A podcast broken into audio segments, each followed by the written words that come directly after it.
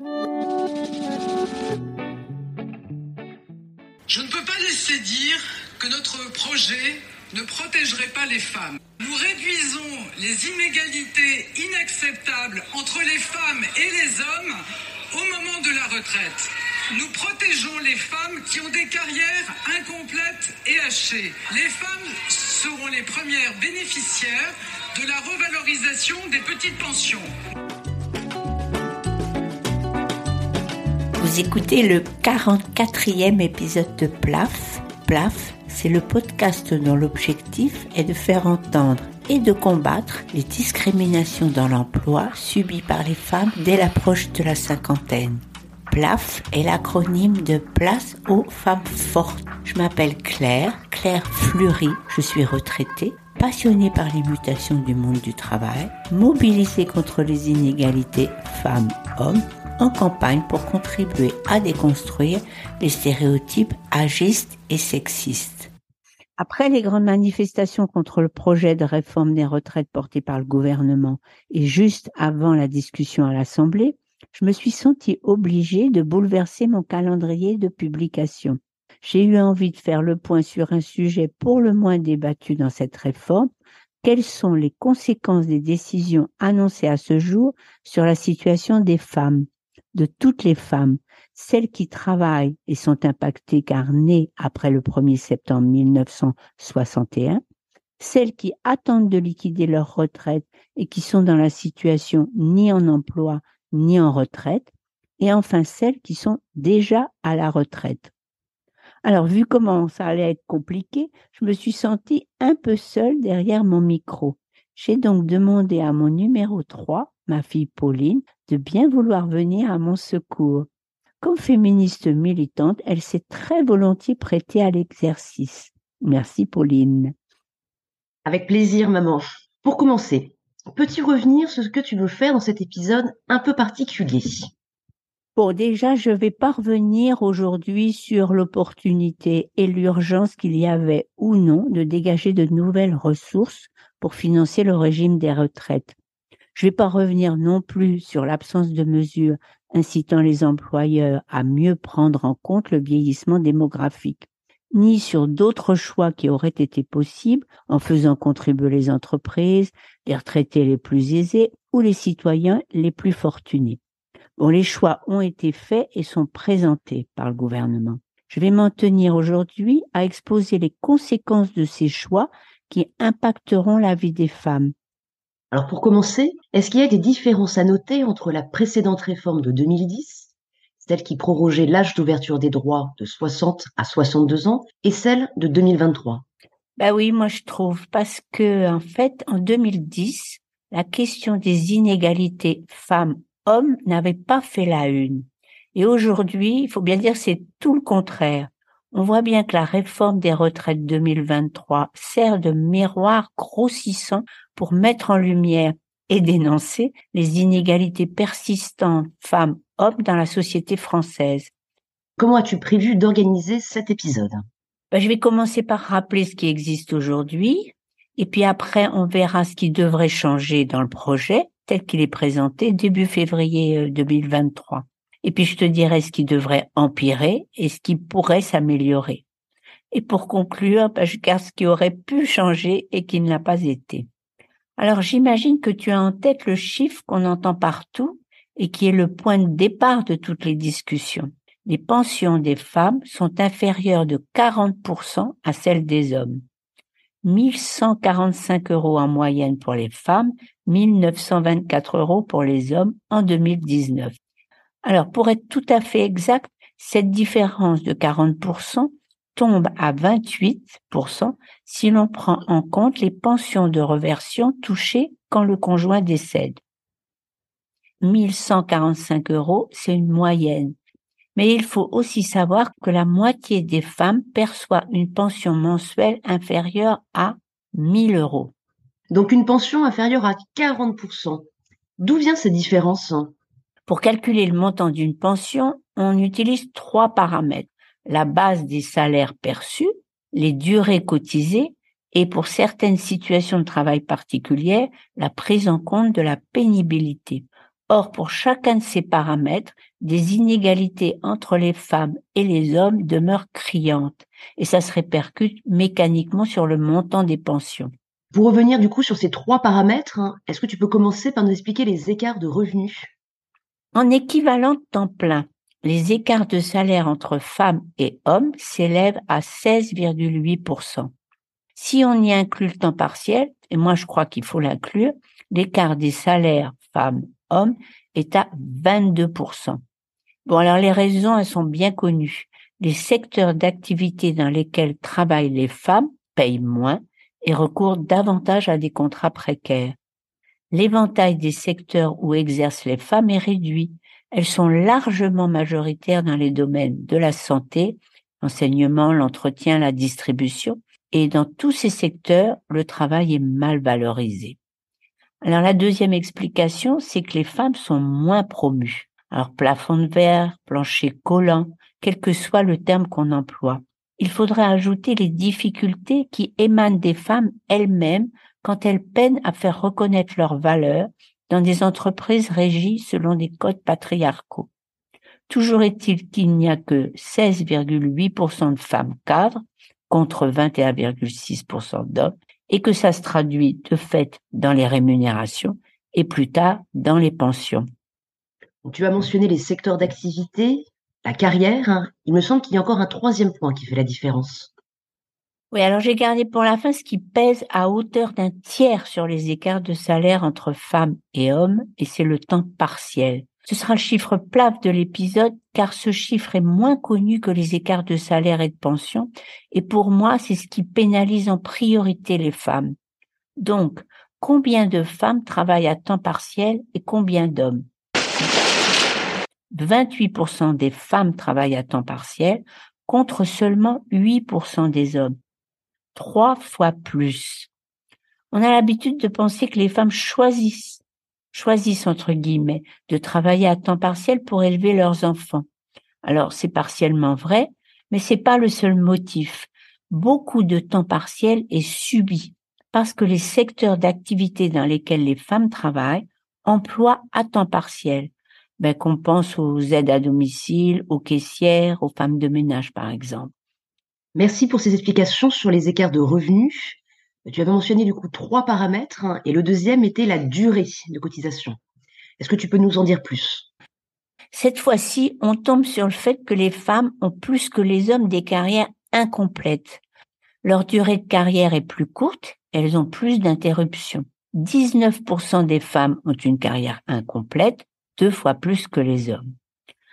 Des trimestres supplémentaires ont été octroyés quatre trimestres par enfant au titre des maternités pour les femmes et depuis 2010 pour le secteur privé, quatre trimestres supplémentaires au titre de l'éducation des enfants.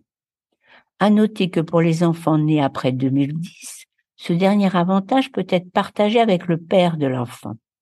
Alors je vais revenir sur ce sujet plus tard car c'est l'application de cet avantage dans le nouveau contexte qui a généré beaucoup de protestations.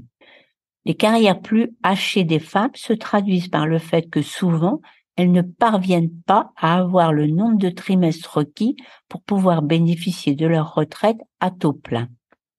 Alors du coup, qu'est-ce qui se passe? Est-ce qu'elles doivent travailler jusqu'à 67 ans? Et est-ce que c'est là qu'on parle de décote? Alors, si un ou plus souvent une en l'occurrence, salarié n'a pas le nombre de trimestres exigés pour prendre sa retraite à la date d'ouverture des droits, on va lui calculer sa pension en appliquant une décote calculée en fonction du nombre de trimestres manquants. Alors, euh, combien c'est cette décote? 1,25% de moins pour chaque trimestre manquant. Et ceci jusqu'à 67 ans, âge qu'on appelle l'âge d'annulation de la décote.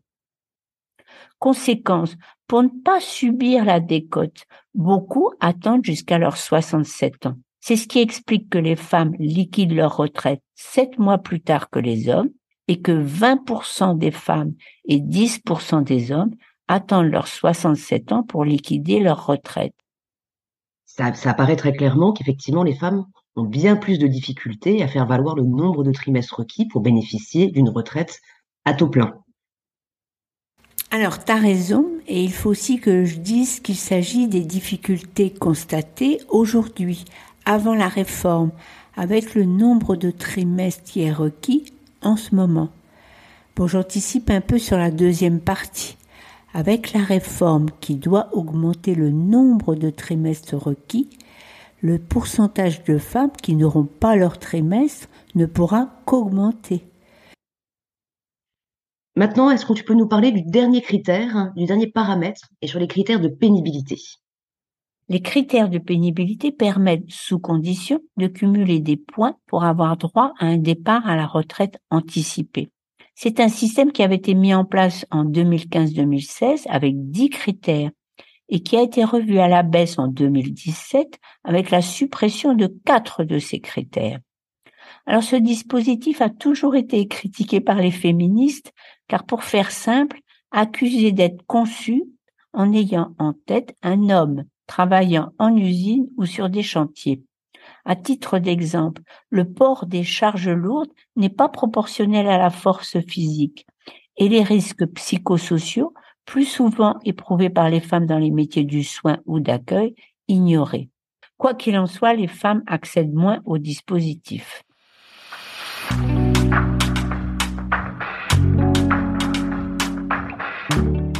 est-ce que tu peux nous dire maintenant si les choix qui ont été faits vont aggraver ou améliorer le sort des femmes? Et je vois à ta tête hein, que tu as envie de commencer par ceux qui vont aggraver. Alors, je vais quand même rappeler euh, les deux mesures principales de la réforme. La première, c'est faire reculer progressivement l'âge de départ en retraite de 62 ans aujourd'hui à 64 ans en 2030 par tranche de trois mois par an à compter du 1er septembre 2023. Et la seconde mesure, c'est allonger la durée de cotisation plus rapidement que prévu par la loi Touraine en 2014. Cette durée passera à 43 ans en 2027.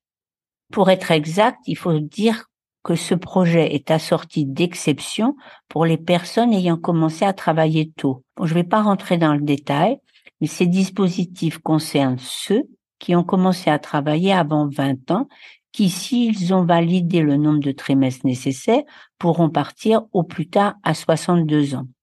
Ce matin, j'apprends que ceux qui ont commencé à travailler avant 21 ans pourraient partir à 63 ans. Bon, 62, 63 ans, c'est mieux que le minimum de 64 ans qui sera la règle, mais moins bien que le départ à 60 ans actuel. Première conséquence pour les femmes nées entre 1962 et 1980. Le nombre de mois à travailler en plus sera plus élevé que celui des hommes. Le pire est pour celles nées en 1972 qui devront travailler neuf mois de plus qu'avant la réforme à comparer aux cinq mois de plus des hommes. Alors, il y a une deuxième conséquence, et je reviens là sur le sujet des trimestres attribués au titre des enfants. Là, il faut un petit peu s'accrocher. Allons-y. C'est huit trimestres par enfant, ou deux ans. Un pour la maternité, un pour l'éducation, pouvaient permettre d'atteindre plus vite le nombre de trimestres requis. Alors, le plus simple, c'est que je te prenne un exemple. Alors, une femme ayant commencé à travailler à 23 ans et ayant eu deux enfants doit avoir 43 annuités pour partir à la retraite.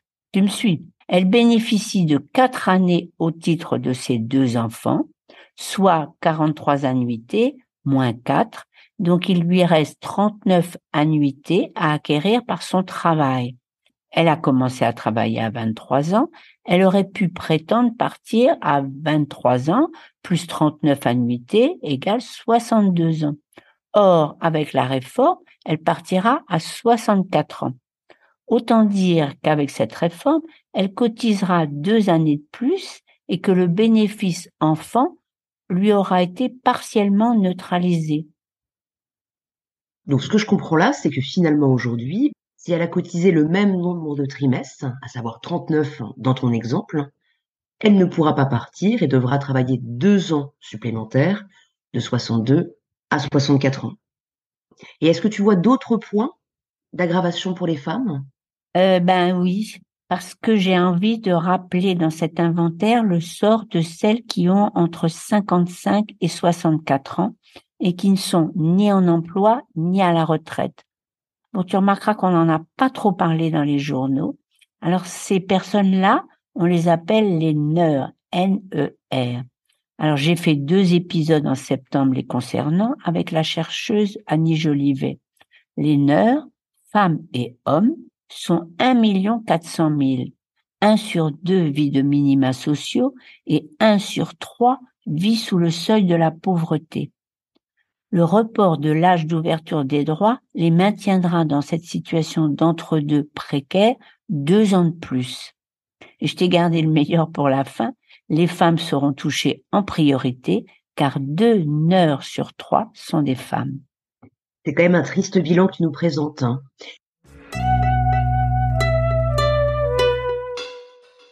Est-ce que tu as quand même quelques bonnes nouvelles à nous présenter? Il y a d'abord ce que répètent Elisabeth Borne et Olivier Dussault dans ce domaine et qui n'est pas franchement convaincant. L'âge d'annulation de la décote à 67 ans n'est pas reculé. Donc il faudrait prendre pour un progrès qu'il n'ait pas été reculé lui aussi de deux ans à 69 ans. On a donc évité le pire alors qu'on aurait pu espérer une diminution de l'âge de la décote qui, je le rappelle, pénalise en priorité les personnes qui ont eu des carrières discontinues et non pas les annuités. De même, mettre en avant que les pensions des femmes vont plus augmenter que celles des hommes, de l'ordre de 2,2% à terme pour les femmes contre 0,9% pour les hommes, pourrait être nuancé, puisque c'est parce qu'elles auront cotisé plus en attendant de liquider leurs droits on aurait quand même envie de dire, ben, encore heureux.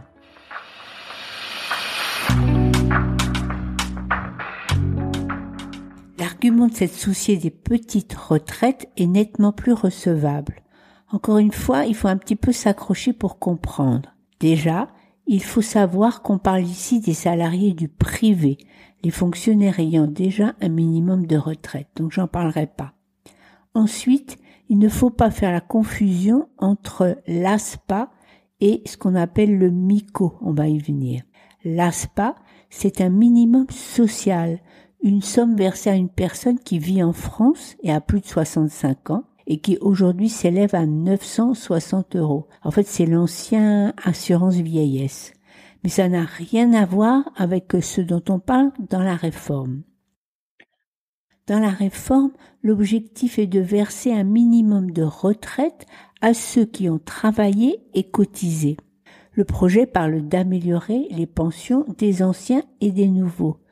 Pour ce qui concerne les anciens retraités, les modalités ne me semblent pas encore définies. Environ 1,8 million de retraités devraient voir leur pension augmenter selon le ministre. Pour les nouveaux retraités, ceux qui seront concernés sont ceux qui bénéficient d'un minimum de pension, soit 200 000 personnes sur les 720 000 nouveaux retraités par an. L'annonce officielle est de revaloriser ce qu'on appelle le minimum contributif, le MICO, de façon que la pension atteigne 85% du SMIC net, soit environ 1200 euros bruts. Alors attention, là ça se corse parce qu'il y a beaucoup de réserves. Le MICO sera proratisé en fonction du nombre de trimestres cotisés au régime général et il faudra avoir cotisé au minimum 30 ans et ne pas être parti avec une décote. Bon, je te passe les détails. Je me fie à la conclusion d'un article d'alternative économique sur ce sujet et qui dit la pension minimale à 1200 euros ne va concerner personne ou presque. En revanche, cet objectif va bénéficier à beaucoup de personnes et notamment aux femmes qui ont travaillé à temps partiel avec des carrières fragmentées. Reste à savoir de combien sera le gain moyen par personne. Je comprends donc là que les 1200 euros sont vraiment un effet d'annonce qui ne sera pas la réalité des futurs retraités. Euh, est-ce que tu vois d'autres, éléments que tu souhaiterais porter à notre attention sur cette réforme des retraites? Alors, vous avez peut-être vu dans les journaux, il y a quelque chose, euh, il y a une mesure qui s'appelle la, la, prise en compte des congés parentaux. Alors, il y a eu beaucoup de discussions là-dessus, mais j'ai pas fait trop d'efforts pour comprendre, parce que en définitive, j'ai lu qu'il n'y aurait que deux à trois mille personnes concernées. Et ces deux ou trois mille personnes pourraient ainsi partir à la retraite un an plus tôt. Et dans le même ordre d'idée, 40 000 personnes, dont une majorité de femmes bien entendu, devraient bénéficier d'une validation élargie de trimestre en tant qu'aidante familiale. Donc ça, c'est vraiment très bien. Et enfin, je précise que les personnes invalides ou en inaptitude pourront percevoir leur retraite à 62 ans à taux plein, sans décote, quelle que soit leur durée d'assurance. On estime à environ 100 000 personnes le nombre de personnes concernées.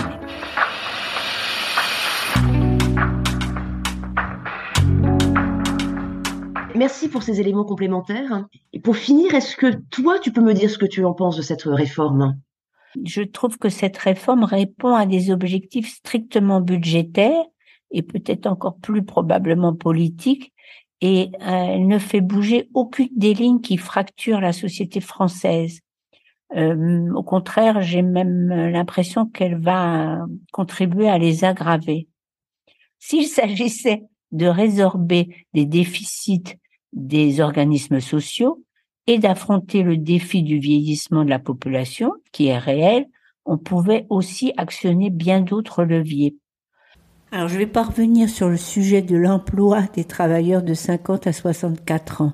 C'est bien sûr invraisemblable qu'on demande à des salariés et à des chômeurs de travailler plus longtemps alors que les entreprises ne les embauchent pas et les mettent trop souvent au placard. Par contre, j'aimerais bien évoquer pour terminer un dernier point dont personne ne parle, à l'exception de Christiane Marty, qui est ingénieure à EDF et membre du conseil scientifique d'attaque. Ce qu'elle dit, c'est un exemple pour moi qui illustre combien cette réforme n'a pas eu comme priorité de remédier aux inégalités et d'adapter notre protection sociale aux évolutions de la société. Donc, il s'agit d'un avantage supplémentaire accordé aux parents, aux parents, j'ai bien dit, au père et à la mère, aux parents qui ont eu trois enfants. Il faut savoir que leur pension est revalorisée de 10%. Donc, pour un homme qui a une retraite de 4000 euros, 400 euros de plus tous les mois, et ceci jusqu'à sa mort. Pour une femme qui a pris un temps partiel et n'a que 1300 euros de retraite, 130 euros. Bon, je répète, hein, ça c'est pour les gens qui ont eu trois enfants. Compte tenu du fait que les hommes gagnent plus que les femmes, ces 10% ne font qu'aggraver les inégalités entre les hommes et les femmes. En plus, ils aggravent les inégalités de pension entre les catégories sociales. Pour résumer, plus on est riche, plus on perçoit. j'imagine que cet avantage est hérité des politiques natalistes d'après-guerre, il coûterait, selon Christiane Marty, 8 milliards d'euros aux caisses de retraite. Bon, il est vraiment surprenant qu'il soit passé sous silence et que personne n'ait pensé à rendre forfaitaire ce bonus. Ce que tu dis au fond, c'est que le projet en l'état est resté au constat budgétaire sans en profiter pour entamer une réflexion plus large sur les évolutions profondes qu'on peut d'ores et déjà constater et prévoir. Ce qui m'est apparu en préparant cet épisode, c'est la persistance en 2023 de la plus grande prise en charge des tâches familiales et domestiques par les femmes. Les femmes prennent en charge les enfants, les enfants handicapés, les parents, les beaux-parents vieillissants. Elles le font par amour et tout le monde trouve ça normal. Elles prennent des temps partiels, elles renoncent à des promotions, et puis le jour de la retraite, quand elles font leur compte, elles paient le prix fort car tout ce temps consacré aux autres ne leur génère pas de droits, alors que tout leur entourage et la société ont largement profité de leur travail gratuit. Pour moi, un pas décisif pour réduire les inégalités aurait pu être une majoration des droits acquis pendant les périodes de travail exercées à temps partiel. Pour terminer sur les évolutions sociétales, j'en ai encore une. Vu le nombre de divorces et la désaffection vis-à-vis du mariage, il y aurait eu à réfléchir sur l'avenir des pensions de réversion, qui, je le rappelle, ne sont consenties qu'aux femmes qui ont été mariées. Les jeunes femmes insouciantes qui vivent en concubinage ne se rendent pas compte qu'elles seront terriblement pénalisées. Oui, c'est quelque chose que je vois aussi dans mon entourage. Alors ça y est, tu en as fini ou tu avais encore un autre sujet que tu voulais aborder? Bah oui, j'avais encore un autre sujet, c'était celui du cumul emploi-retraite, mais ça tombe bien parce que je vais le reporter sur le prochain épisode, parce que mon invité sera Valérie Gruot. Alors Valérie a créé la société Senior à votre service il y a 15 ans et sera bien placée pour nous dire que les femmes sont plus nombreuses que les hommes à devoir ou vouloir continuer à travailler après avoir liquidé leur retraite. Alors merci Pauline, merci pour votre écoute. J'espère de tout cœur que ces informations vous seront utiles dans les débats à venir. Je publie les 8, 18 et 28 de chaque mois et on se retrouve donc le 18 février prochain. À très bientôt.